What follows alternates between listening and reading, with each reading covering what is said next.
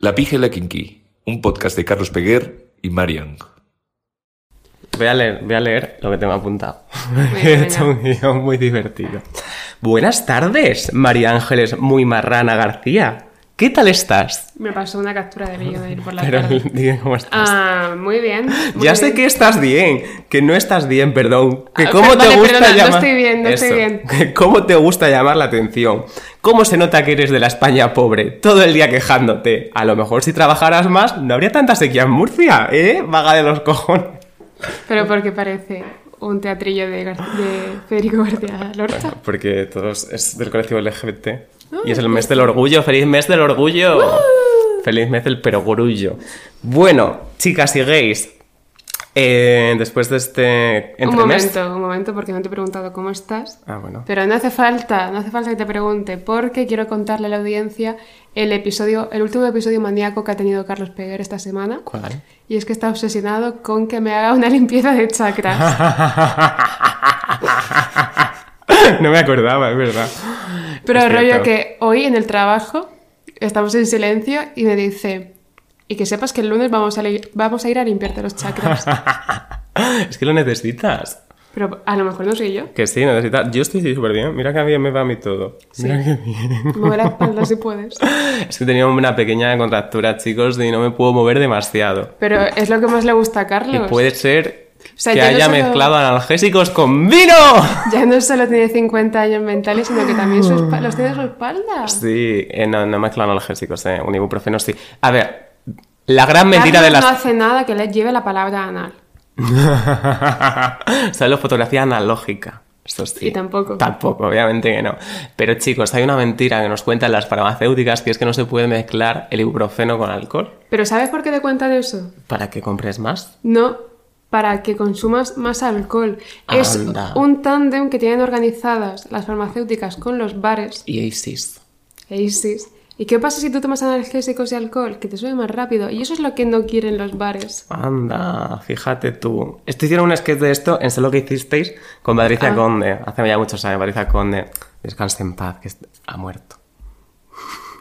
Porque solo puede haber una rubia tintada en el mundo de la comedia. Y es a Esteban Soriano. ¡Un ¡Toma! beso para ella! Bueno, que vamos a seguir con este sinsentido futurista anarquista, porque ahora soy anarquista, he decidido eso esta semana, en el que llamamos, al que llamamos podcast y em, vamos a hablar de un tema muy importante. Es la autoestima, el verse bien, el- tu relación contigo mismo, la- tu relación con tu imagen. Eh, Vale. ¡Uh! ¡Oh! Toma, toma. Oh, Está aplaudiendo un público que tenemos aquí, que hemos invitado. Vamos a empezar ya, que llegamos tarde a gay. Me encanta ese meme. Yo nunca he llegado tarde a gay en mi vida. Es verdad. Bueno, eh, sé que esto nos lo ha pedido muchísima gente y eh, quiero decir que esta semana se han metido con tu imagen los incels del Twitter para empezar. No se han metido, no se han metido. ¿Qué han me, dicho? han dicho ¿Qué han cosas, dicho? me han dicho cosas súper ¿Qué, guays. qué han dicho los incels de Twitter? Yo tengo apuntado que te llamaron demonio infernal que no tiene validez en el mercado sexual, pero no sé si es eso lo que te dijeron exactamente. Sí, fue eso, pero es que hay una mucho mejor. Hay una vez que nos llamaron que me hizo mucha gracia que Buah, es buah. su cubo del Averno y No, el sucubo del infierno. Bueno, no infierno lo Ya, mismo. pero es que- Sucubo del infierno y Trollo Trap. Es que lo de Trollo Trap, tío. Trollo Trap, para traducción latino-castellano, es eh, maricón tradicional. Porque como soy un maricón que se quiere casar y tener hijos y esto, pues ella es un sucubo del infierno y yo soy un Trollo Trap. Pues Pero es que literalmente es un Trollo Trap. es que es cierto, tienes razón. Y yo un sucubo del infierno no, porque no mantengo relaciones sexuales. Pero vengo de Murcia, que es básicamente el infierno en la tierra. Así que bueno, pues un poco sí, ¿no? Bueno, hablando Eh, de la autoestima, Un segundo, estoy buscando. Bueno, si tuve hablando. Vale. lo que dijeron de esta persona rubia de aquí al lado. Literalmente parece una araña larguirucha, sin tetas ni culo ni nada, solo carita de rubita bonita. Y luego Oye. contesta un tío y dice, no es rubia natural ni tiene carita bonita, es literalmente un demonio del Averno. Bueno, pero no está, está, Si está no dejado- soy percibida así, que no me está perciban. dejado la mejor parte, que es que hablaban de mí y decían, y el tío porque es mariquita. Ah, sí, claro, que yo follo porque soy tía y el tío porque es mariquita. Ah, no, mentira porque yo no follo. Es lo que ponía el tweet. No, no, decían que yo era guapísimo. Es lo que han dicho, lo he leído yo. Bueno, hay una canción de Cupido ese grupo de terroristas que se llama Cupido. Que no, que me caen todos súper bien. No los conozco, ¿no? Pero bueno. Se fue ya uno. Sí, a todo. Me follaba a Pin Flaco. A Lola Índigo. Ahora ahora. me a Lola Índigo. Y ahora es Lola Indigente.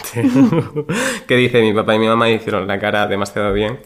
Y a mí me hicieron, mi papá y mi mamá me hicieron la caca demasiado bien. Porque como estoy intolerante a la lactosa, estoy todo el día cagando. ¡Oh! ¡Chiste de intolerancia! He vuelto a flotar este tema, efectivamente, y lo haré hasta el día que me muera. Eh, suscribíos, o no, perdón, de suscribíos, si nos gusta, que está ahí el botón, ¿no? No, no suscri- no- Bueno, quiero empezar hablando de la noticia del día, porque esto es un tema de candente actualidad, que ha sido Kim Kardashian, que ha dicho en una entrevista Ah, sí.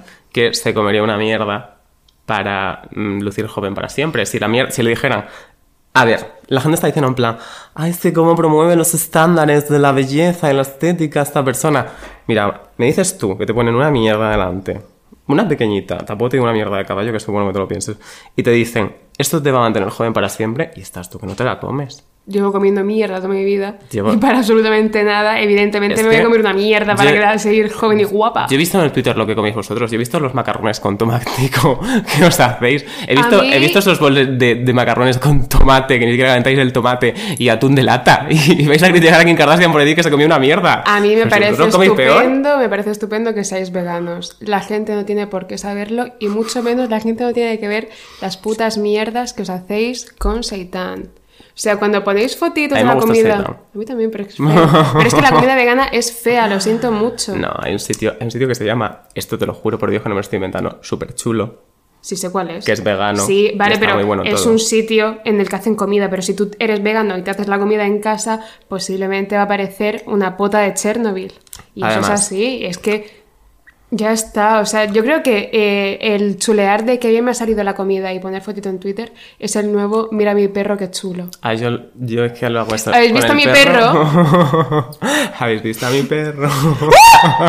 Deslegitiman ah, no, pero yo, en yo puedo enseñar las tetas porque no tengo. Bueno, que también, pero me lo quitan igualmente. desnutrido estoy esta semana. Bueno, que. A ver, que. Yo enseño a mi perro y enseño a mis tetas. No, y mi comida. Y mis tetas también a partir de ahora, hombre. Bueno, vamos a hablar de nuestro proceso con la autoestima, cómo llegamos a... Porque, a ver, cuando se habla de este tema... Uy, perdón, todo el mundo es que la he pegado por debajo, porque como... Porque como, como habla tanto No, no, no. esta tía, que, que todo el mundo cuando habla de autoestima habla de este tema, porque he visto ya algunos podcasts que hablan de esto sobre gente, pues eso, y hoy han dicho cosas en plan, bueno, tío, es que antes no me quería, pero me mira al espejo y me empezó a decir, tú sí que vales, tú sí que vales, ¿cómo se el, el- Ah, es Risto, Claro, es como si Risto. fuera Risto Mejide y Laura Escanes, y esto no, y la vida no es así. Y ahora sí me quiero a mí misma porque he pasado un proceso, bla, bla, bla. Pues me alegro mucho por ti, Yo- pero yo no he tenido ese proceso. Yo, no te- o sea, yo tampoco tengo ese proceso, más que nada porque somos seres cambiantes, e igual que lo puedo tener ahora, se me puede quitar dentro de 17 minutos. Pero creo que hay una cosa mucho más importante y es dejar de autoimponernos continuamente la concepción de que todo es bonito y de que todos somos guapos en cierta forma. ¿Qué mierdas estás diciendo? Ah, lo de cualquier... Sí que se ha puesto mucho de moda esto. No, de no, decir, sí, sí. La belleza es totalmente subjetiva. Todo es bonito. No. Sí, eso se ha puesto de Que moda. no, que sí que se ha puesto de moda, Ah, pero no creo que tengamos que despojarnos de la belleza. Creo que tenemos que intentar ser todos lo más guapos posible. Pero es que, a ver- Y la gente que sea fea debe entrar en un eutanasia. ¿Qué? es- ¿Qué? Es que pareces un francés intentando hablar español. Oui, oui, Mbappé. Hola, la. Pero es que la cosa Mbappé de- francés. Sí. Suena francés. Ah, la cosa de decir que todo es bonito, que todo es hermoso, que, que todos somos guapos en nuestra forma, para intentar normalizarlo, realmente es frivolizarlo mucho más. Es que no todos somos guapos, no todo es bonito, de hecho casi todo es una mierda, casi todo el mundo es feo. Y no pasa absolutamente nada. Yo de hecho estoy muy fea cuando tengo el pelo sucio. Bueno, yo personalmente creo que si sois feos deberíais hacerle un favor a esta sociedad y quedaros en vuestra casa y no salir y no subir fotos a internet para librarnos de ese horror. Que es Esto broma, que es broma, no lo digo en serio, hombre. Depende, ¿no? O sea, que hay casos. Claro, no, no os he visto, Bueno, pero que no, que seguro hablar- que en el 80% es broma. Vamos a hablar de la autoestima, ¿no? De la No. autoestima. Yo, esto lo digo aquí como C.P. Código postal. 06400, ese es el de mi pueblo. Ah. Que es el mismo para todo el pueblo, que no os estoy dando mi dirección, tampoco os emocionéis, es que es un pueblo, estas tampoco. funcionan o sea, así. Y aunque la estuviese dando, vas al pueblo en Navidad. Ya, pero mis padres sí están allí a veces. Eh, cuando no están en un club de swingers. Vale. no, que esto me lo he inventado, ¿eh? Mis padres se quieren muchísimo. Como habéis visto. Son sí grandes reportajes. analgésicos. ¿Qué has mezclado de qué? Mis padres son los fundadores de la monogamia. Sí, ellos estaban allí en, en, en mesomogamia.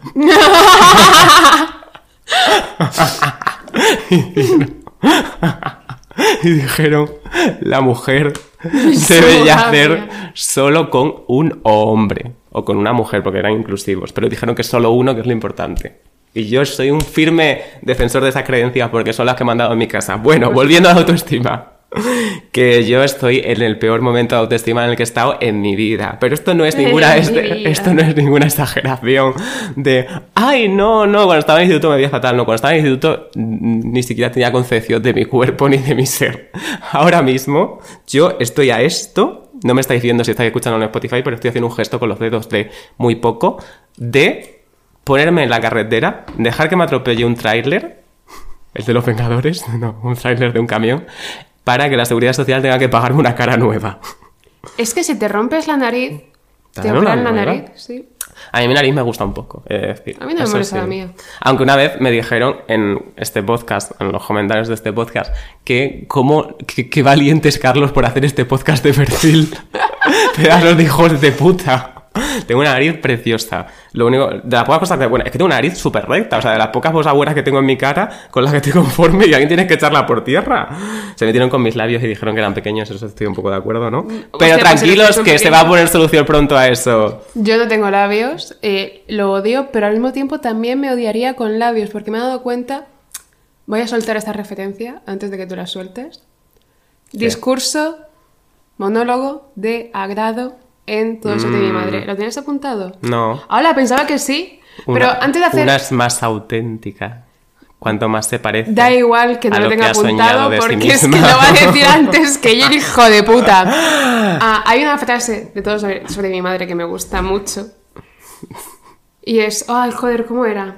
Anda, mira, pues tan apuntado no te lo tendrás, que no te acuerdas, ¿no? Vale. Si lo ha googleado la hija de puta, que se lo va a apunto yo las apuntado. cosas en Google. Es, no eres un ser humano, Lola, eres una epidemia. Mm. Eso a mí me gusta un poco porque es cierto, todos somos epidemias. ¿Alguien quiere y por ponerle eso control que a esta quedarse, plaga? A Y por eso habría que quedarse en casa todos. Exacto, sobre todo los feos. Que no, que os quiero mucho a los feos, hombre. Ay, podemos llamar a este podcast que se mueran los feos. Vi esa peli hace poco, nunca la había visto. Yo no la he visto. Que sale Carmen Machi. A mí es de los nombres de películas que más me gustan. Es ¿Sabes que hay una versión de Evangelion en ¿Qué? la que sale Carmen Machi y se llama Carmen Mecha? Es que como no sé lo que es Evangelion y no entiendo las referencias a Evangelion. Que es un sé. mecha, me estoy inventando esto. No, es un robot, un mecha. No, no, no me lo he inventado, creo. Bueno, da igual. Bueno, que de los nombres de películas españolas que más me gustan son ese y No habrá paz para los malvados. Me identifico mucho con todos. A mí me gusta mucho la película y el nombre que he hecho yo para merecer esto.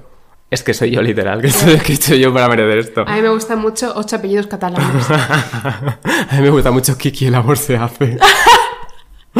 bueno, Hostia, nunca la he visto. Y Yo apellidos tampoco, catalanes tampoco. que la Vamos a. Alberto Romero. bueno, Berto, me, me, lo enca- me lo he follado también. A Berto Ya está Romero. bien, ya está bien. O sea, ya es, es veja- este podcast está empezando a ser vejatorio para gente que no somos nosotros y esto se concibió como solamente vejatorio para Espérate, nosotros que me está mismos. llamando Berto. Era autovejatorio. Berto, amor. No, no puedo ir ahora. Estoy muy ocupado. Estoy grabando un podcast. Sí, se llama Nadie sabe nada. ¿Lo conoces? Sí, está por debajo de la pija la King de Spotify. Como estoy, ¿eh? Como me gusta la Hoy, movida. Bueno, Carlos se ha levantado con el tercer ojo con legañas. pero el tercer ojo me lo voy a limpiar el lunes cuando vayamos a limpiarnos los chakras. No me voy a limpiar ningún chakra. Te digo yo, ti que sí, vamos, te voy a lavar como un perro que no se quiere lavar los chakras. Bueno, yo tengo una lista de diversas cirugías que me quiero hacer. Tú sabes que esto es verdad. Sí. Que, que, a ver, yo estoy, ¿sabes el discurso? Hace poco, El discurso de agrado. El discurso de volvemos a empezar estos últimos tres minutos. la gente en plan, Lola, oye, no- pero esto... no es un ser humano. A ver, hay un discurso, hay una persona a la cual no voy a nombrar que subió un TikTok diciendo que llevaba bastante tiempo haciéndose retoques estéticos, bla, bla, bla, bla, desde que era muy joven, que a mí, pues bueno, es una cosa que me da un poco igual. O sea, yo no soy de esta gente que dice, no, es que promueve unos cánones de belleza, no sé qué, no sé cuánto. Pues no, es una cosa que me da. O sea, que es verdad, que creo que es cierto, pero que tampoco soy activista de esto, porque yo no soy activista de nada, porque tengo mejores cosas que hacer. ¿Qué queréis? ¿Ser activistas Tengo- o ser guapos? tengo mucho- Porque yo lo tengo bastante claro. Tengo muchas temporadas de la que se avecina por ver. Que no lo he visto en mi vida, ¿no? Pero bueno, por decir algo. Es verdad, yo tampoco. Bueno, eh, la cosa es, subí un vídeo diciendo esto yo. Pues vale, amor, me parece muy bien. Y la cosa es que empezó a decir, pero llegó un momento en el que empecé a sentirme mal conmigo mismo, no veía nada suficiente. Y ahora solo me pincho labios una vez cada seis meses, me, me subo las cejas una vez cada siete, pero lo hago porque yo quiero, no porque la sociedad me lo imponga ni para sentirme bien con la sociedad. Mira, se puede ser más gilipollas de decir esto. A mí me encantaría ser un, Así de delusional. un mi de la Wii. Sí, para que te puedas subir las cejas y Sí, bajártelas como sí. quieras. Es verdad, Y que te las lleva- podías poner aquí. Sí, era súper divertido. A mí, es que ser Miss de la Wii. Vale, esto, yo creo que esto es importante. Ahí es se creó la expresión ir hasta las cejas. Hay una cosa muy importante que hay que conocer sobre estas dos últimas generaciones y es que somos ¿ETA? gente. ¿Sabes de cuándo es Z? De la generación de nuestros padres. Ya, pero esa, o sea, Esa no es la generación anterior a la nuestra. No, son los millennials. Nuestros padres son millennials, ¿no? No, amor. ¿No son? Yo qué sé. ¿Quiénes son mis padres? Sí, claro, mi padre tiene tatuado un aguacate y mi madre aquí tiene el símbolo de, de- en la clavícula tiene un forever. Mi madre tiene un y unos infinito. pajaritos, pero porque son del PP. No es mentira, mis padres no son del PP. No, los míos tampoco. Ah, le decía lo de los pájaros. O sea, estaba hablando de los míos por lo de los pájaros, Carlos. Yo qué sé, No, vengas- que no vas a venir aquí a físicos, ¿eh? Que estaba diciendo que somos, o sea, estas dos últimas generaciones, que son los millennials y los zetas. Hostia puta, es que te voy a estampar el, el, iPad en la cara, ¿eh? PP, generaciones, pues me ha hecho gracia. bueno. Vale, que eh, somos unas generaciones que necesitan continuamente reforzar la imagen de sí mismas de la forma más absolutamente inútil, lamentable y absurda. O sea, yo como chica me gusta ser percibida como la que más, me gusta ser un ente notorio, pero ha llegado un punto en el que nosotros en Twitter hacemos preguntas como si fuese un color, ¿qué color sería? Si fuese un mes del año, ¿qué mes del año sería? Si fuese una fruta, ¿qué fruta sería? Si fuese una TS, cierto- ¿cuál sería? Por cierto, tú serías un níspero. Te No, yo no níspero. nada no. Pero es eso, en plan, como que necesitamos autorreforzar la idea de quiénes somos en base a cómo nos ven los demás con, con conceptos estúpidos, en plan, ¿qué más le da a Carlos ser un níspero para mí? No, me, me importa ¿Tú te sientes un níspero? No, para nada. No sé si es un níspero, pero es que ahora a lo mejor le jodió el día diciéndole que es un níspero. ¿Sabes qué fruta creo que soy yo? Un... Paraguayo. ¿Cómo se llama? Esto va a sonar a lo más cretino que he dicho mucho tiempo. ¿Cómo se llama a la fruta con la que se hace el pornstar martini? Que te la ponen en el cóctel cuando lo pides. ¿Qué es un Pornstar Martini? Tiene pues un cóctel de, de pijas que va a ser. Tengo pinta de haber visto siquiera un Pornstar Martini. Ay, pues luego te hago uno, que verás qué divertido Sí, te lo pasas. eh, ¿con qué y te lo tomas con un orfidal y te quedas. Hostia, tío, de verdad. Es que este podcast lo tendría que patrocinar Almodóvar porque Este es podcast lo continuamente. tendría que patrocinar Normón, la farmacéutica. A mí, el Bayern de Múnich, Código de descuento para Lorazepam en la web. aspirina, patrocina el Bayern de Múnich o algo así. Sí, a, a- a la Sí, me vas a dar tu noticia, o sea, me vas a dar tu lección de fútbol. Pues sí, porque ahora que soy fan de Carlos Sainz, Pero que Carlos ha ido de fútbol, gilipollas. que sí lo es, que hay un vídeo del jugando al fútbol, esto te lo juro que es verdad, que lo he visto porque salía sudado Bueno, y también guapo. hay un vídeo de Uy. Liam Payne jugando al fútbol y A de la futbolista. futbolista que más la ha ido después de One Direction, eh. Sí. Bueno, Que no, que es la canción que más impacto tuvo. yo solo quiero ser percibido como una obra que fue un gran reseteo cultural en nuestro espacio-tiempo. Dame dos pistas y te digo cuál es. Dame dos pistas. Es musical y está hecha por. eh, pues yo qué sé. La Kardashian española. No vas a ver cuál es, esto está fuera de tu campo. Pues la canción Persona Guapa de Paula Gono. Yo quiero ser percibido como una persona guapa. Porque tú eres guapa, guapa. Porque te sientes guapa, guapa. A mí me gustan los micrófonos de protagonistas. Uh, oh, los micrófonos. Bueno, a ver. Que eso, que yo pues no tengo autoestima ahora mismo, ¿no? Estoy como completamente loca, ida, esquizofrénica, no puedo salir de casa sin haber estado como una hora delante del espejo haciéndome cosas que so- la cara que solo me noto yo. Yo, o sea, no quiero ir en plan, soy súper quirky, estoy súper no sé hasta cuánto, pero yo realmente solo me maquillo, o sea, solo me hago la raya del ojo, que luego hablaremos de eso. Sí, seguro. Es un chiste de drogas. Ah, solo me hago la del ojo. Mira quién lo está haciendo. Y a veces me pinto los labios. Yo no sé maquillarme, yo nunca he maquillado. Y una vez estaba hablando con Carlos y le digo, es que me flipa como que... Una vez me dejó una bolsa de maquillaje en su casa y alguien te dijo, no me acuerdo quién fue, Mi pero te dijo, oye, ¿y este maquillaje? Y tú, es de Carlos. Eso fue muy gracioso. No fue mi novio. Am, que yo solo me hago la raya del ojo y, el, y, y a veces me pinto los labios. Y entonces, una vez estaba hablando con Carlos y le digo, me flipa que las tías a veces se ponen a prepararse, se ponen a maquillarse durante 20 minutos. Y me dijo Carlos, ¿20 minutos? Y digo, ah, es mucho. Y dice, eso es poquísimo. Y como En que plan, no concibo, prepara en 20 no concibo, no lo concibo, no puedo concebirlo. O sea, yo solo me maquillo cuando rollo tengo como algún grano gigantesco que quiero tapar o alguna marca que quiero marcar porque me, me agobia. Pero sin hacerme eso, yo tardo 40 minutos en prepararme. O sea, esto... Mira, me he hecho, he hecho una lista de cosas que me hago en la cara antes de salir de casa. Porque, a ver, yo tengo un problema. Yo me hago un montón de cosas en la cara que solo me noto yo. O sea, esto es, es algo que le pasa a todo el mundo real. O sea, creo que sí. Sí, sí. En plan de que mm, las cosas que me hago yo para arreglarme... La edición de OT, la que dijeron, no hay que decir arreglarse, sino potenciarse. Mira, no hoy, guapa. hemos, hoy hemos estado hablando de, la, de OT. De OT. Dios. El delirio colectivo que fue Es OT. que OT fue élite antes de élite.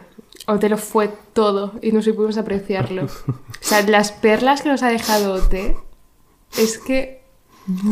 ¿Crees que en OT había OTS? Bueno, eh, la cosa. No, no, no. Que decían, no hay que arreglarse, hay que potenciarse. Esto es fuerte. O sea, mira, no, yo pero eso es, sinceramente... eso es un discurso de Twitter como muy asentado de. Claro. ¿Para qué te vas a arreglar si eres per- no estás No, mira, yo no estoy perfecto. ¿Tú qué ro- yo- sabes Yo, sí estoy estoy roto. estoy- no? Yo sí estoy roto, ¿me entiendes? Y yo sí tengo una cara de mierda. Yo lo que hago sí es arreglarme, porque si no, a mí me confunden con un cadáver de un vagabundo por la calle. O sea, yo no puedo salir de casa sin quitarme las parches de las, ponerme los parches de las ojeras. Dije el otro día, mirando una foto mía, dije, ¡buah! Aquí salgo súper politoxicómana. Dice Carlos, bueno, como en todas. Es que yo soy como una madre de estas, pero de la que... Claro, es lo que hace mi madre, llamarme drogadicta. No para, ¿eh? Bueno, ahora que escucha el podcast a lo mejor. Bueno. Yo todos los días me tengo que hacer un skincare larguísimo de 30 pasos, que luego hay muchos días que se me olvida, ¿no? Pero intento como ser constante.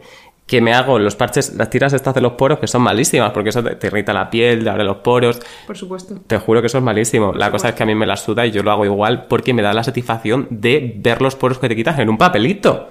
Que no hay satisfacción mayor que esa en el mundo. O sea, la mejor. Luego, me tengo siempre que... La mejor. Me tengo que estar siempre súper afeitado porque si no tengo una cara de un niño prepuberto de 12 años, me veo horroroso. O sea, me veo mm, como si fuera, efectivamente, como has dicho tú, politoxicómano. Me tengo que hacer las cejas y me la hago con la cera de las piernas. Porque la de la cara no me gusta. Esa cera quita muy mal el pelo, es muy eso. Entonces tú te coges la de las piernas, la recortas, te la pones en las cejas, te salen un montón de granos, te irritas la piel, te dejas la cara en carne viva, pero ¿y lo lisito que se queda? Se queda súper bien, eso está súper chulo. Los parches para las ojeras, mira, un truco, hay que ponerlos en la parte de atrás del frigorífico para que casi se congelen. Entonces cuando te los pones en la cara están tan congelados que la piel te arde y te quema, pero te sube la ojera, que eso es increíble. Madre mía, lo hizo- bueno, el autobronceador. Las toallitas autobronceador instantáneo del Mercadona. Eso es una maravilla. Eso fue culpa mía. Eso- no, pero porque tú usabas las, la crema. Yo me, eché, yo me eché la crema dos veces y le dije a Carlos, ¡buah, mira qué guay! Y yo me hice adicto. Y la, la cosa es que las toallitas... la forma en la que se volvió loco y basó toda su personalidad Sí. en el autobronceador del mercado. Las toallitas, lo bueno es que son instantáneas. Entonces tú te lo echas y como a, lo- a la hora, a las dos horas, ya te ves súper bronceado e ideal de la muerte. Sin ir a punta cana como los influencers con cierta marca de ron que no vamos a mencionar porque no está patrocinado este podcast. ¿Tú sabes lo que hemos hecho nosotros por el alcoholismo en este país? Hemos levantado los bares. Ayuso nos pondría una placa. Esto igual no está bien decirlo. ¿Por qué? Porque Ayuso no ponía una placa. Sí. ¿Por qué? Porque hemos levantado totalmente el- el- el- el- la hostelería en Madrid. Ah, bueno, pues eso lo hacemos súper bien. De nada, de nada, Juicy, de nada, un beso. Que eso, también me tengo que cortar el pelo como cada semana o cada dos semanas, porque si no me veo horroroso. O sea, tengo. Si no sigo estas normas completamente anti, antiimpuestas. ¿Antiimpuestas? ¿Qué dices? Autoimpuestas. Que solo me doy cuenta yo si las cumplo, porque realmente todo el mundo me da igual siempre, porque tampoco son cambios como súper apreciables. Eh, me veo horroroso, no me puedo mirar al espejo, me dan ganas de llorar cada vez que me miro al espejo, cada vez que abro la cámara selfie, digo, ¿por qué me ha tocado a mí ser así? Y sin embargo, La cámara selfie. se llama así, ¿no? La Interior. frontal, no sé. Eh, sin embargo, ¿tú te crees que todas estas cosas que hago me hacen más feliz y me siento mejor conmigo mismo? No, no me siento mejor conmigo mismo. Yo voy a decir, vale, voy a decir eh, como las cosas que más me pesan. La primera es que yo decidí un día que estaba aburrida hacerme el eyeliner Ah, es verdad. Y de pronto toda mi vida se vio supeditada a ello. No solo mi vida, sino mi personalidad. Todas mis relaciones sociales se basan en tener a- el eyeliner. Y luego, ¿qué hice? Dije, qué gracioso ponerme como tres puntos, no, no. ¿Y qué pasó?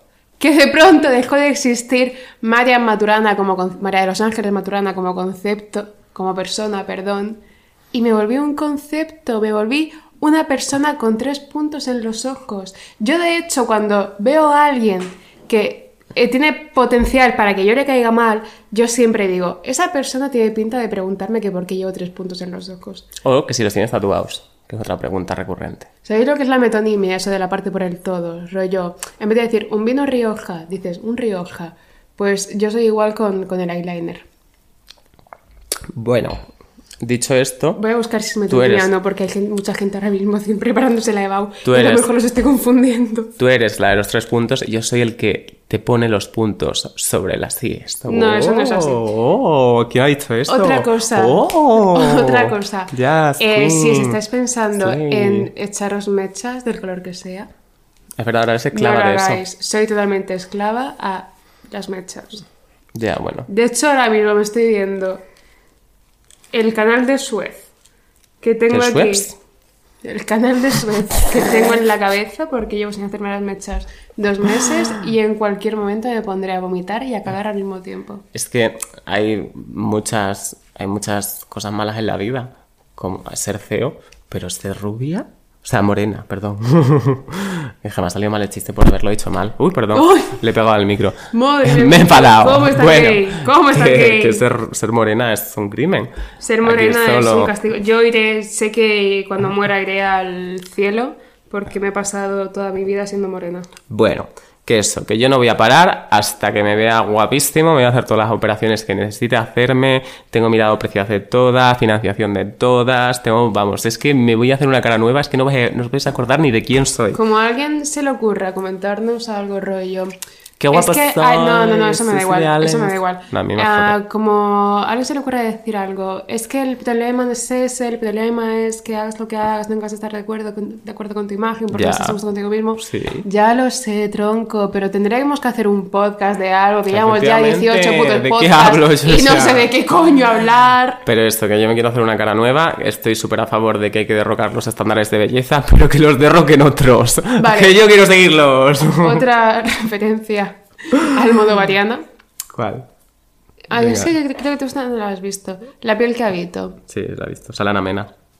De pequeña. De verdad, también de pequeña. Ah, ese tío construye caras y lo hace de puta madre. Ala, la Carla Barber es. ¿Quién? Carla Barber. Es la cirujana plástica de los famosos. No, es Antonio Banderas. Sí. bueno, vamos a hacer. Yo quería hacer un poco de introspección, a little trip down the memory lane. Me ha quitado el abanico, esto es Sí, en el mes bien. del orgullo. Bueno, para hablar pues de cómo era todo esto, cómo... porque claro, yo estoy muy freud- freudiliano. Eh, Sí, Freudiano. freudiano. Y me pienso que todo tiene algo que ver con la infancia, cómo nos han criado, el bullying, bla, bla, bla. Y claro, yo, en Sí, el- escúchame, que te calles en el colegio. que en el colegio yo, la verdad que es que eh, no lo pasé muy bien. Porque tú sabes que yo me cambié del colegio al instituto y me cambié de, de centro. Ah, no lo sabía. Pues sí, estaba en el cole en uno y en el instituto en otro. Entonces, claro, yo llegué al instituto y yo era un chico como, pues bastante normalito y había gente que eran como chicos guapísimos, estrellas en los deportes, llamaba mucho la atención. Entonces, claro, yo era bueno con mates y ciencias y eh, en- había un chico que era guapísimo e ideal y todo el mundo le quería y todo el mundo le envidiaba, que era la estrella del musical del colegio. Entonces... ¿Hay música en el colegio? Sí, entonces yo me presenté a las audiciones del musical del colegio Estabas en Glee. y me dieron un papel protagonista. Y ahí es cuando empecé mi relación con la estrella del equipo de baloncesto. Y el chico guapo intentó sabotearme para hacerse con el papel del, musi- del musical. Pues creo que pillar la historia a la mitad. que te juro que no la había pillado. Ya me estaba dando cuenta de qué calor hace. No, te doy yo. Eso, bueno, esto, esto no me pasa, esto mi música.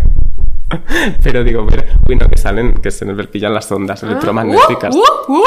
Bueno, ¿Por qué te sale notificaciones de Lola? porque estoy suscrito a Lola Premium, ¿vale? ¿Estás suscrito a Lola Premium para ver la boda de, De Marta Lozano. Lozano. Chichis a ver, Marta persona? Lozano se casó la semana pasada y yo pagué la suscripción de Lola Premium para ver la boda en directo y me tragué una misa de dos horas en mi casa. ¿Algún problema? Bueno, la cosa es, no, ahora en serio. Sí, Eh, ahora en serio, cuando yo iba, hay esta mentalidad en internet de que hay gente que tiene como un glow up. ¿Sabes? Que gente que estaba en el instituto y era Sí. fea o normalita o lo que sea y de repente, pues yo que sé, como que está buenísima, es despampanante, es increíble. ¿Tú has visto fotos de, ¿De de, mí yo con 17 años? Sí, te conocía. ¿Recuerdas? Ya, pero para de 15, También.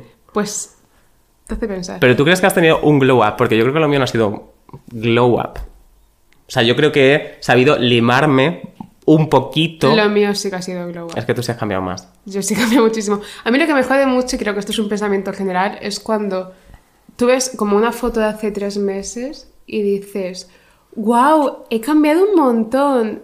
Y alguien que está a tu lado la mira y dice, Estás igual. no, estás igual. ¡Dios! ¡Pégame un navajazo en el cuello que me duele menos, hijo de puta! Es lo peor que puedes decirle a alguien. Si alguien te dice, he cambiado mucho, te dices, has cambiado mogollón, no te reconozco. Estás tan diferente. Déjanos vivir en la inopia física. Necesitamos eso. ¿Sabes por qué? Porque Yo estoy tan cansado de que la gente me diga la verdad. Ya. Llega un punto en el que eh, relacionamos demasiado cómo estamos físicamente en un momento a cómo lo estamos mentalmente.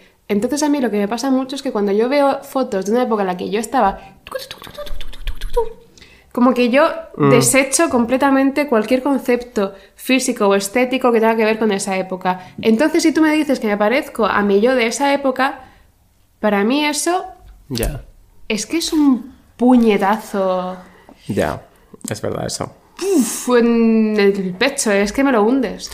Pero bueno, pues es que sí, tú que has cambiado más, pero es que yo pienso y veo fotos mías de el instituto y tal y digo, vale, eh, no he cambiado, me he limado, o sea, he aprendido que corte de pelo le queda bien a mi cara, he aprendido a vestirme, me he aprendido a hacer las cejas, mm, me he puesto aparato, me he arreglado la boca, pero no ha sido un glow, o sea, mi cara sigue siendo a un 90% igual. Ya. Solo que el alrededor está mejor limado. Yo, aunque parezca que no también lleve brackets, digo que parece que no, porque tengo la así lo parece. Ya, pero yo tengo la mandíbula de un nerdental, ¿eh? Tengo la mandíbula súper salida. Que a mí me gusta, de hecho, lo digo mucho, que a mí la, la cosa que más me gusta de mi cara son las dos paletas, porque encima están como sin limar y me hacen mucha gracia. Ah, pero yo creo que es, eh, creces más como persona sabiendo qué es lo que te favorece a cambiando físicamente sin más. O sea, yo, por Totalmente. ejemplo, ya he llegado a un punto en mi vida en la que yo no me compro la ropa que me gusta, sino que me compro la ropa que me queda bien.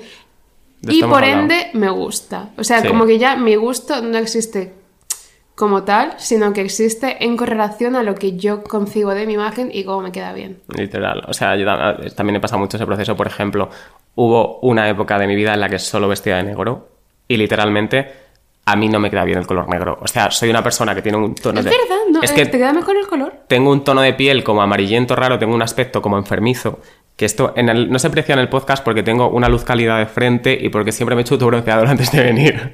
Pero mi yo natural tiene como un tono de piel ligeramente amarillento, hepatitis C, me voy a morir dentro de nada. Entonces, si me pongo eh, colores oscuros, se resalta muchísimo eso.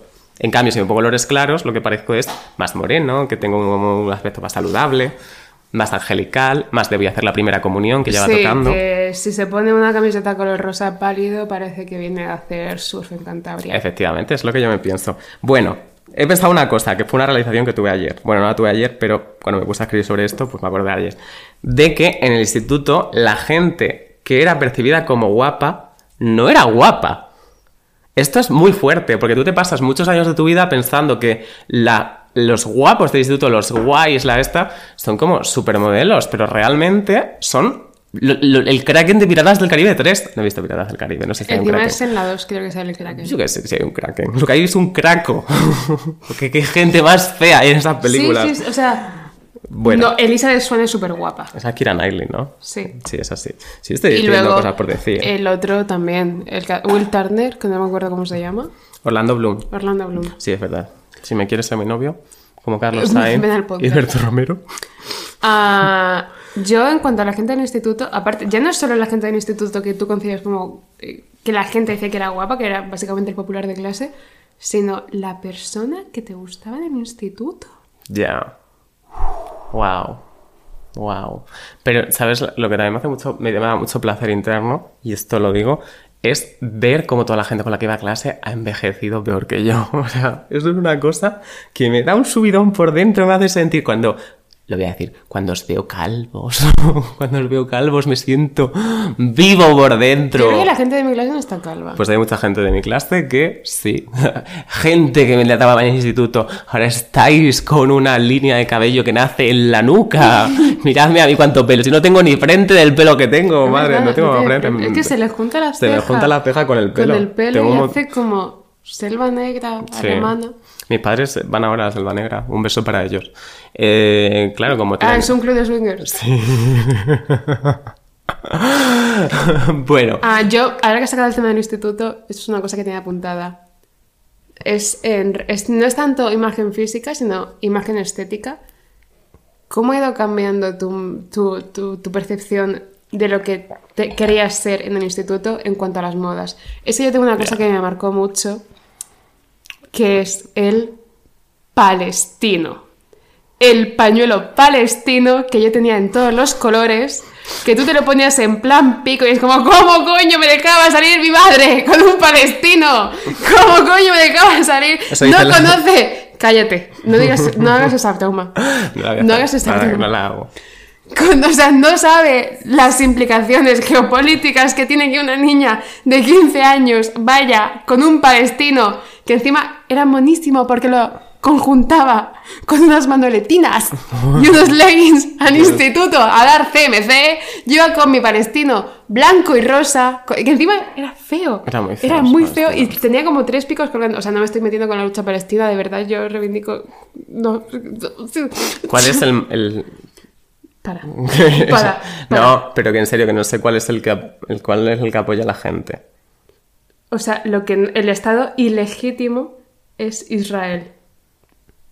Entonces, el que apoya a la gente es Palestina. Sí, pero igualmente una niña de 15 años Ah, no, no, si no digo que tengo es 15 años. irreal que lleve un palestino. Pero Vale, digo pues porque yo no sé, porque siempre que hablan de este tema en el Twitter nunca entiendo de lo que están hablando. Yo tenía, yo tenía mil palestinos. ¿Qué me trae? Puedes dejar de decir palestino, o sea, di pañuelo, porque me está poniendo nervioso. Yo tenía Tengo la sensación de que nos van a cancelar por esto. Tenía- Van a sacar un corte de ti diciendo. ¿Tengo un palestino en casa o algo así? Pues aquí está el palestino que tengo en casa. Yo tenía mil pañuelos palestinos ah, que me trajo mi tío, que era buzo, de, efectivamente, Palestina. Mm, Muy bien.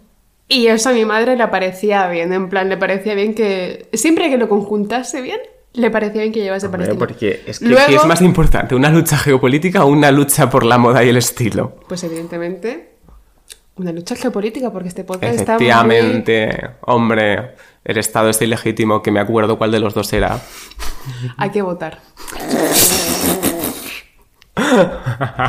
Bueno, la cosa es. No ha sido la chancla. Ah. La chancla. Ah, yo después de esto, o sea, es flipante que yo fuese con Palestino a clase y lo que a mí le molestase a mi imagen, de mi imagen a mi madre fue un año después cuando yo decidí ir a clase con una camiseta de Los Ramones. Porque fue mi época insoportable en la que me encantaba el rock. Y mi grupo favorito eran los Rolling, que me sigue- siguen, siguen siendo mi grupo favorito, pero eso lo voy a decir muy alto. Bueno, Ah, y yo escuchaba solo Pink Floyd, Guns N' Roses, los Rolling, pero como, o sea, yo escuchaba eh, la escaleta de canciones de Rock FM, ni una más ni una menos, en plan, yo me escuchaba las conocidas y decía, "Bleh, lo damos por hecho el examen. hombre. Pero, y luego yo me ponía el pelo por la cara porque era un poco insegura, pero, porque yo he leído muchos libros, es que hay que leer menos. Total. Hay que leer menos, ¿eh? Mira, y sobre te- todo en, eh, cuando eres pequeño eres una esponja de conocimiento. No leas libros, que vas a aprender cosas. que mírate a ti, hablando de tu época insoportable en pasado, como si se hubiera terminado, ¿no? Tú eres gilipollas. Bueno, lo que estábamos hablando. A ver, al fin y al cabo esto es un podcast de dos personas que por mucho que nos quejemos tenemos los mismos derechos, tú y yo en Arabia Saudí. Así que... No, yo tengo más, yo soy un hombre. Que yo soy un hombre. Y como ya hemos dicho en varias ocasiones, puedo fingir ser heterosexual. No, Yo, eso lo has dicho tú. yo estuve en Turquía y no me pegaron. O sea, nadie se dio cuenta de que era homo, creo. Bueno, no lo sé. Eh, Slow-mo. Slow-mo. Bueno, Es lomo. que el- el- lo que pasaba en el colegio de que la gente guapa realmente no era guapa, también pasa en las residencias, porque yo me acuerdo cuando estaba en la residencia universitaria, que estuve allí eh, de refugiado, eh, de que había gente excesivamente fea, que ahora la veo y digo, qué fea es esta gente, que era como, ay, me ha mirado, eh, voy a meterme un nombre, Fernando, uy, qué guapo es Fernando. Luego realmente Fernando era un craco como un grande grande.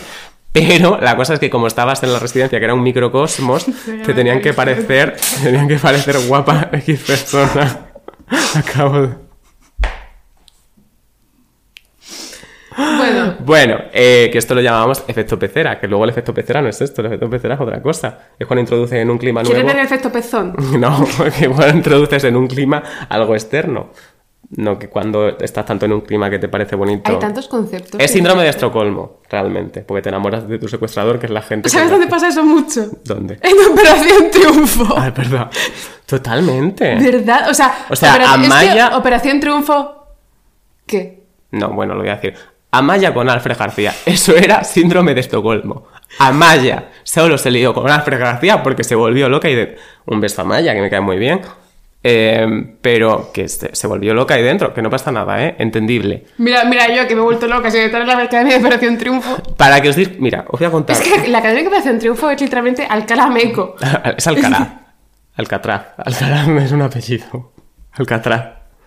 La cárcel. Ah, sí, ya. Bueno. Sí, lo he pillado antes de que Eh, que se bueno. Que os voy a contar una cosa que a mí me pasa, que es que yo todas las semanas, o cada dos semanas o así, me invento, pero esto de verdad os lo digo, que me invento que me gusta a alguien. O sea, cada dos semanas, alguien cercano a mi entorno, alguien como que tenga más o menos... no es cercano. No, pero alguien como que tenga más o menos a la vista, que sea de mi, de mi edificio, que sea como alguien que veo por mi calle, alguien que veo ir todos los días al gimnasio, alguien así cada, todas las semanas me invento que me gusta y me obsesiono con esa persona esa semana y digo, ay, hoy le he visto comprar unos yogures desnatados como los míos y luego ya se me olvida la semana siguiente. ¿Esto no lo hace todo el mundo? Yo creo que sí. No, a mí me gusta King Gutiérrez. Ah, bueno, ya mi Berto Ramiro. Tío, qué pisado que es. ¿Sabéis quién me gusta también mucho? David Verdaguer. David Berga. Verdaguer, lo sabía. ¿Habéis visto a David Verdaguer? No, pero me gustaría verlas. bueno. Es que en fotos sale regular. eh, sí. También te digo, esta No, gente, o sea, yo estoy diciendo a la eh. gente que tiene como un alcance mínimamente. A ver, es famoso, pero tampoco es tan famoso. En plan, si le llega esto, que sepas que es totalmente mentira. Esto es para hacer clickbait. ¿Sabes? Pero es súper mono. Sí, ahí sale genial, no parece para nada un pederasta. ¡Carlos! Bueno, es que lo parece, lo parece. Tiene No un lo parece. Mira esa foto y mira el pederasta de la película de The Lovely Bones. Y me las pones al lado la una de la otra. Pero que es un actor. Bueno, sí, un actor. mm, Un actor. Mira qué mono, mira qué mono, mira qué mono. Que sí, que yo sé quién es, que a mí me parece muy mono. Pero en la foto que has puesto antes parece un pederasta. Mírale, qué mono. Es muy mono, ¿eh? a mí me gusta. Es monísimo, En la vida, la, serie está de Leticia Dolera, Vida Perfecta. Es verdad, es un Sale- novio, eso sale es muy- su marido, sale que se muy mono. y sale dos minutos. Bueno, ¿sabes que creo que tiene un efecto muy importante en tu autoestima? Lo, tu vida sentimental, sexoafectiva en el instituto. Porque no tuviste. Por Ya. eso está ese viaje, ¿no? Wow. Pero precisamente por eso, porque no tuviste, tú veías a todo el mundo a tu alrededor como No. tener valor en el mercado sexual y tú estabas fuera de eso. Tú eras como un, tú eras anarquista y esa gente era capitalista. Yo nunca voy a olvidar una frase que me dijo mi amiga Gema, un beso Gema, ah, que tiene unas tetas como unas carretas. Y yo cuando tenía 11 años, o por ahí, creo que todavía estaba en el instituto, le dije, yo creo que a los 15 voy a tener las tetas como tú las tienes ahora. Y hace así. Y dice, no. Nunca me olvidar de una frase de mi hijo tenía- Gema. La frase, no. Y tenía razón, no las tuve. ¿Verdad? Porque me quedé con las mismas tetas que tenía en esa época. Nunca dieron miedo. Nunca dieron miedo, la Nunca verdad. dieron miedo. Un beso a la Rigo. Que, que eso, que como no ligaste en el instituto, digo, te lo digo en segunda persona, pero yo tampoco, ¿eh? O sea, no, esto no es ataque. No, Esto o sea- es lo único del podcast. De hecho, creo que a mí me ha venido bastante bien no ligar en el instituto. No, yo creo que no. Yo, o sea, yo creo que esto te hace luego ir con, con un poco de tal. O sea, a partir de, aparte de que vas con retraso con respecto a todo el mundo, en- madurativamente, emocionalmente hablando. Porque Y no. menstrualmente también. y menstrualmente también. Luego sí que se- yo creo que parte de las cosas por las que no me valoro a mí mismo es porque he estado con hombres que me han despojado de todo mi valor, toda mi autovalía, todos los sentimientos de positivos que albergaba hacia mí mismo hasta que he sido reducido a cenizas y a una caricatura de mí mismo. Y aparte de esto, porque no le en el instituto. Tiene que ser una Un putada. poco, ¿eh? Tiene que ser una putada ser un tío y no poder argumentar que es porque te bajar la regla. Anda. Yo que cualquier cosa que me pasa digo, me va a bajar la... Es que me va a bajar la regla pronto. Eh, que estoy triste, me va a bajar la regla pronto. Que estoy enfadada, me va a bajar la regla pronto. Que Rusia toma a Ucrania, me va a bajar la regla pronto. Claro, eso dijo Putin. dijo, "Sí, me está bajando la regla. I'm so quirky. Um, ojalá estar un poco más, menos deconstruida y creer un poco más el patriarcado para poder utilizar esta excusa continuamente. Pero no puedo porque soy una mujer empoderada y... y, y- Las mujeres que van al concierto de Charlie XCX eran mujeres empoperadas. ¿Tú entre ellas? No, yo no. Porque no voy a ir, porque me va a dar pereza. Es mentira. Ah, vas a ir a un concierto de pereza. Sí, Anda. fue ayer el de Leiva, anda. Bueno, te he puesto esta pregunta, pero no sé si la vas a querer responder. ¿Cuándo tuviste tu, tu primer idilio sexo afectivo? ¿Qué? ¿Cuándo te liaste con alguien por primera vez? No, ¿No lo vas a decir? no, Yo me acuerdo. no. ¿No te acuerdas? sí, me acuerdo. Ya, pero ¿no te acuerdas? Porque te denuncio. Ah, bueno. Te puedo contar la última. ¿Seguro? Ah, sí, claro. Digo, no sé. Me gusta. ¿Te imaginas que como que empiezo a inventarme cosas? que empiezas a contar como... Que, no contar, pero como a dar como... A dar como pistas como de pistas de que le estoy poniendo los cuernos a mi novio y luego me lleva a mi novio y dice, oye María, que Carlos me ha dicho. esto, esto que dices en el podcast es verdad. Y digo, no, y- y dice, pero que no, hombre. Que yo, la primera vez que me lié con un hombre. Esto es fuerte, ¿eh? Porque esto es fuerte. Es que eh, voy a contradecir lo que he dicho ahora mismo, pero lo voy a decir igual. pero ¿cuánto has escrito, maricón? Yo muchísimos, es que yo soy Ken Follett. Bueno. Que follen. No. Eso es lo que digo yo a los incels. Ken, ¿Sabéis lo que Ken tienen? not Follen soy yo. ¿Sabéis lo que tienen en común? Los incels y los excels. ¿Números? Que un excel, nunca he abierto un excel y ojalá nunca me hubiese abierto a mí un incel por mensaje directo. Bueno, esto es solamente un juego de palabras, pero común, Sí, común no tiene claro, claro que es un juego de palabras, vale. Carlos. ¿Qué coño tienen en común un incel y un A excel? ver, es que como eres una mujer, a lo mejor. Que no salen del ordenador. que pues como eres una también. mujer, a lo mejor había que explicártelo porque no lo estabas entendiendo. Eh, por lo visto, no para todo el mundo todos los días un 8M. Pero todos los días son martes locos porque este podcast está patrocinado. ¡Por Telepizza! Eh, es, un, es otro juego de palabras. He dicho pizza en lugar de pizza. No, pero no estaba patrocinado. por De hecho, yo no digo. ¿Cómo decís vosotros? ¿Pizza? Yo pizza. ¿Pizza? ¿Pizza? Yo es que digo pizza. Ya, pero porque eres del país subdesarrollado. Se dice así en Cartagena, ¿no? O sea, lo dices por esto. No, creo Ah, que yo no. pensaba que era porque lo decías así. No, en Cartagena se dice. O sea, los pizza. cartageneros que conozco dicen, No conoces a ningún cartagenero. sí, conozco a otro. Ah, es verdad. Y lo dice como tú. Es que. Sí. Sí. ¿Ah? Tuvisteis ¿No esta discusión delante de mí, por eso me acuerdo. Madre mía, lo que disocio. Bueno. Dios, es impresionante. Que yo, el primer hombre con el que me lié, fue como a los 13, 14, pero no se puede decir porque es mm, secreto. ¿Por qué estamos hablando de esto en un podcast que no va de esto? Que si va de esto, porque esto es como, con- eh, como tú construyes tu autoestima. Ah, bueno, sí. Luego me lié con el crash. Esto he dicho crash, esto es verdad. Lo siento. De una amiga varias veces. Era gay. Él, yo no tenía la culpa, hasta sinceramente, quiero decir. amigo lo sabía. Se enteró. Yo creo que solo estoy pagando el, mal, el karma que generé cuando era adolescente, que hice muchas cosas horrorosas. Es que a lo mejor los chakras no son los míos. Pero vamos a ver, si a ti te gusta un tío y ese tío es homosexual y tú no vas a liarte con él en la vida, creo que estoy en mi derecho de liarme con él. ¿No? Que no te vas a liar con mi novio. Tu novio no es gay. ¿Cuántas veces tengo que decírtelo? Que no es gay. Vale. Pero que, o sea, ¿qué opinas de esto por curiosidad? O sea, imagínate, a ti te gusta alguien, pero es maricón. Y a mí, pues me empieza a hacer tirín. ¿Puedo liarme con él o no? Sí, me lo, si lo hablamos antes, sí, en plan, al menos dime que te vas a liar con él. Bueno, pero es que tampoco planeas cuando te vas a liar con alguien. Realmente me da igual. O sea, ya llega un punto. Ha llegado un Pero punto porque en ya que cuando- no experimento celos. Porque, ya- o sea, como que ya el concepto de celos para mí no existen, sino que solo existe una inseguridad constante. Ya. O sea, no digo ahora mismo, ¿vale? Ahora mismo estoy muy bien. Pero como extrapolándolo de mi relación, como que ya no son celos en plan. Lo que se concibe celos. Sigue. Es que no sabe lo que está diciendo Pues ya está. Bueno, pero que, ¿sabes lo que me he dado cuenta yo? Que con el tiempo, o sea, con el paso de los años, ya no te gusta, o sea, cuando eres adolescente, como que te gusta alguien y concentras toda tu energía en que, en que te gusta esa persona, ¿no? Ah, sí. Es como voy a hacer todo por él, voy a poner eh, un estado en 20 con una canción que sé que le gusta, voy a mm, ponerme una camiseta de tu grupo favorito, o sea, es como un trabajo, un No full-time has job. hecho eso en tu vida. Bueno, pero la gente sé que lo hace. La gente lo toma como un full time job. Pero cuando llega un momento de tu vida en el que es como. mm, Te gusta alguien y es como. Pues bueno. O sea, que te lo tomas como, como muy chill. Yo- Sí, sí, o sea, de hecho te lo tomas como... Total, o como sea- que sea lo que venga. Sí, yo me acuerdo cuando te gusta alguien en el instituto, es como tú vas al instituto para ver a esa persona. Yo me acuerdo de estar en clase, cuando me gustaba una persona de mi clase, y estar en el pupitre como una colegiala en plan, ay, mira cómo escribe en el cuaderno de cono, conocimiento del medio. Y, y es como, ay, tiene una mirada tan perdida, sus ojos denotan tan poca inteligencia. Y estar así como una Se le colegiala. está cayendo Uh, se le ha caído el lápiz. Ah, bueno, Pero ahora, pues, ahora es como vale. que te gusta alguien y es como, vale, voy a mirar su story.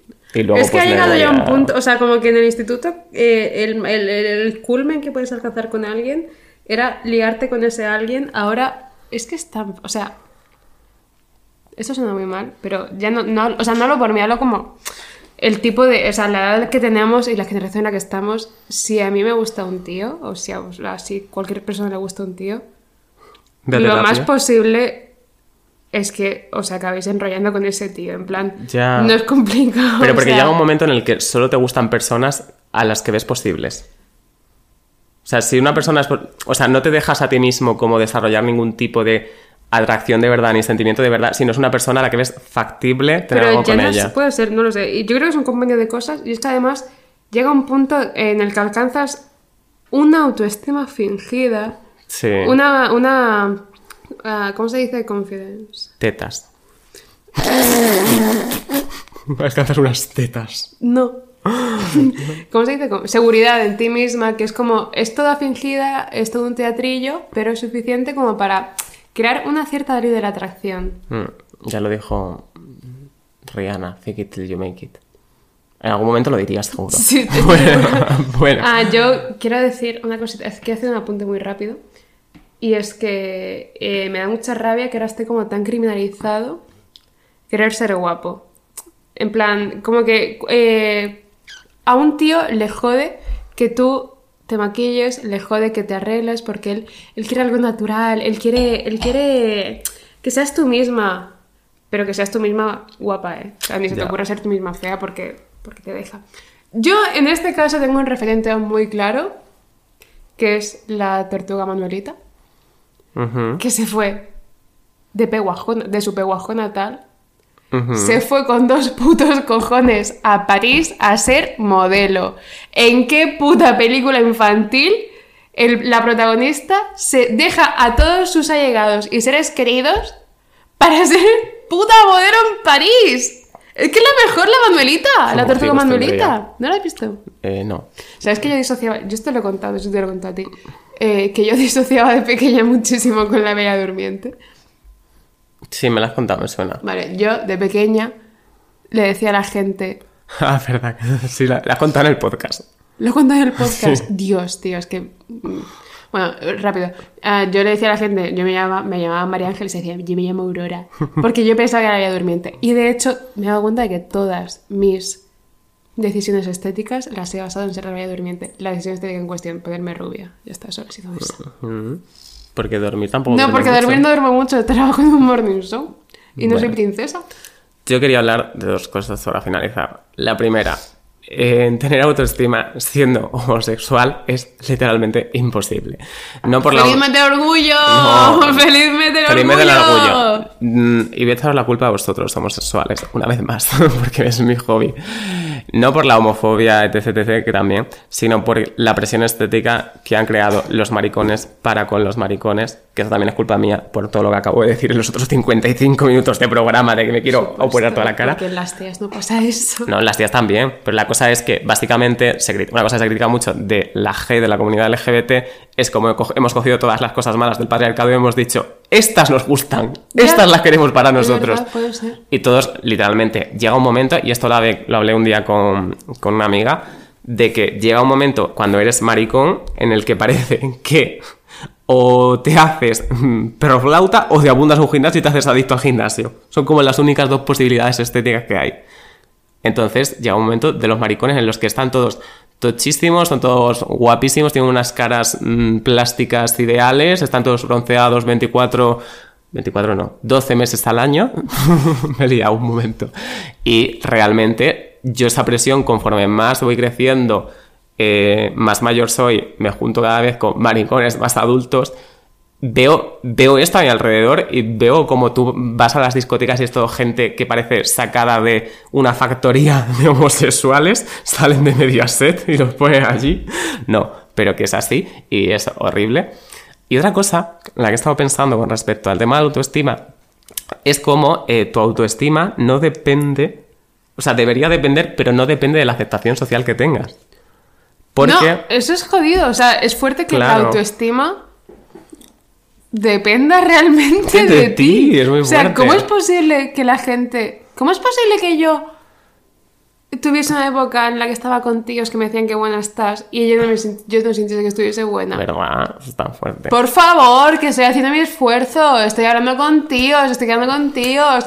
Merezco este esfuerzo. Mira. Por favor, te como un titi. Yo esto lo pienso mucho porque yo hace cuatro años era gótica. no, no era gótica. Pero es lo que te digo, después la época en la que vestía de negro, me rapé el pelo, perdí un montón de peso, estaba chupadísimo, tenía un aspecto horrible. No me afeitaba, me dejaba como una barbilla de rata a veces incluso, horrorosa. ¿Tú no te acuerdas de esto? Porque en esta época... A ver, yo me acuerdo que tú estabas rapado. Sí, pero en plan... a ¿Y lo en esta época qué? Gilipollas. Que no, que a no me veías tanto porque Ah, bueno, vale. la Pensaba que sentía algo de mí. que no me veías tanto, pero a lo mejor me, súper agresiva. me afeitaba una vez a la semana, entonces sí que me, me salían pelillos de rata, que es lo más antiestético del mundo, y como que mi aspecto físico pasó a un segundo plano, muy, muy segundo plano, y la cosa es que en algún momento cuando salí de la depresión profunda en la que estaba para meterme en una solo depresión ligera, porque tenía de fondo música ligera de Mena, no... eh, empecé a cuidarme más mi aspecto, mi aspecto, no sé hablar a veces. No, Eh, eres de Badajoz. empecé a vestir de una forma más normativa. O sea, dejé. Antes me ponía cadenas y cosas, Pero ¿sabes? es en que el cuello. tu época gótica coincidió con mi época rache. Claro. Por eso. Tenemos. Me acuerdo, tenemos fotos de esta época de los dos vestidos enteros en negro. Era como, wow, we're slaying. Estábamos monos, ¿eh? Estábamos monos, pero ahora estamos mejor.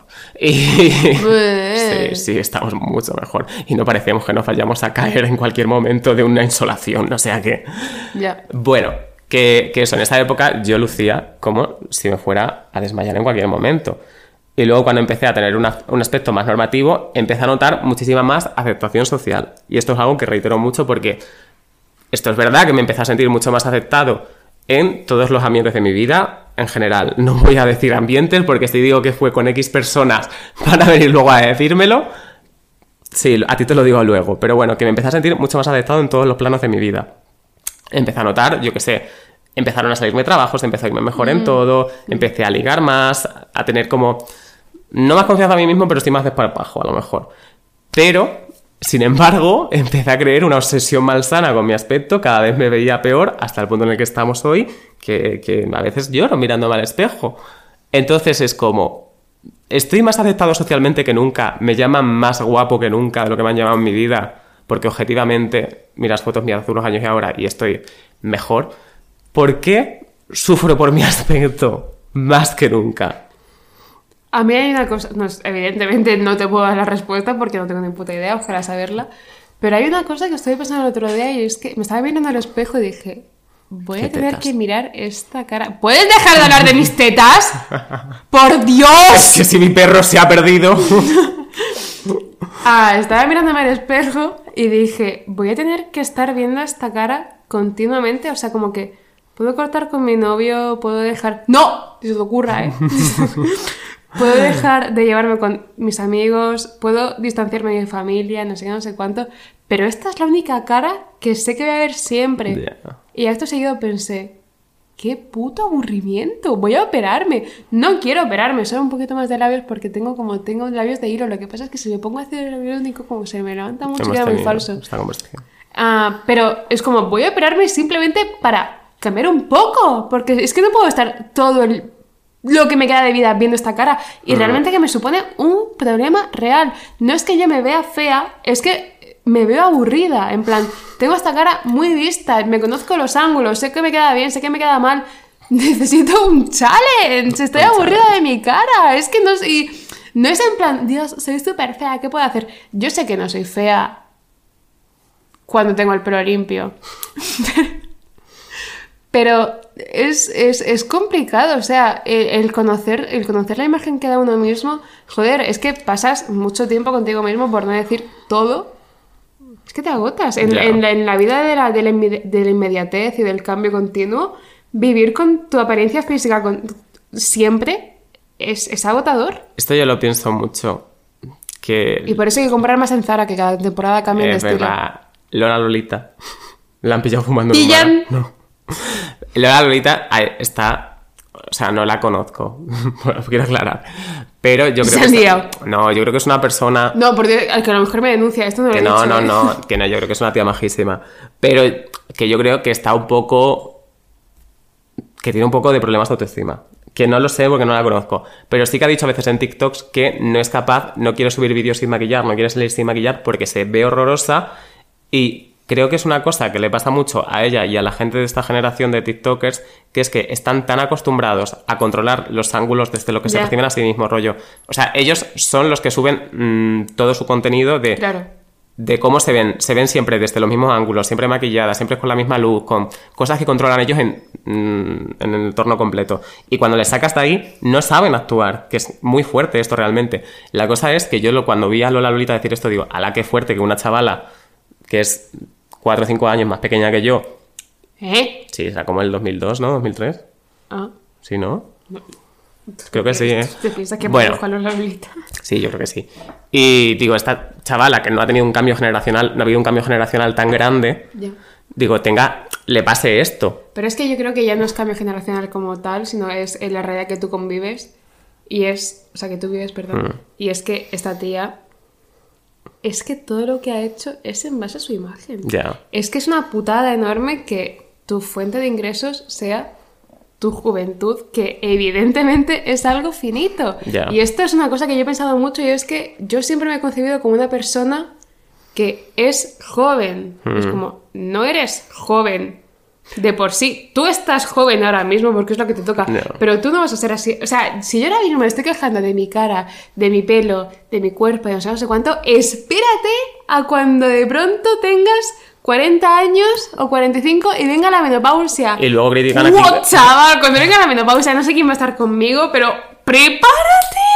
O sea, ¡Prepárate, tío, cuando venga la menopausia! La manera de la que en Twitter la gente literalmente tuitea, me ha salido un grano, me voy a suicidar, o me ha salido una cana, me voy a suicidar, y luego dicen Kim Kardashian está loca por decir que se comería una mierda por mantenerse joven, es que lo haríais todos, lo haríais todos. Recogiendo lo de Lola Lolita.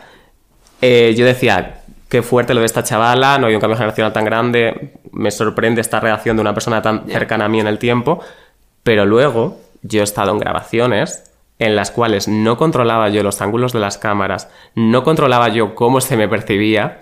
He visto luego esta grabación, he visto luego estos vídeos y he dicho, esta persona no soy yo, me niego a subir nada de esto porque es algo feísimo y horroroso y ha sido un shock grande el ver cómo se, que, la, tu imagen de la imagen que tiene la gente de ti no la controlas tú siempre. Yo esto lo dicho hace tiempo. Me niego a que cualquier persona no me vea continuamente en los tres cuartos izquierdos, derechos, perdón.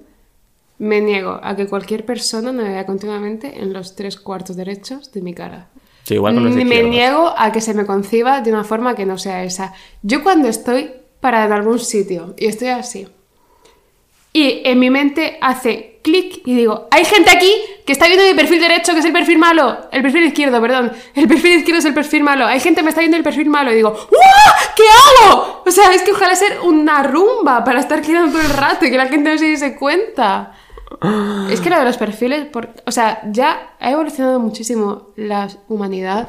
Hemos ido a la Luna, hemos ido a Marte. No podéis destruir los perfiles malos. O sea, no podéis hacer como que toda la gente me vea así. No me podéis hacer un ser bidimensional.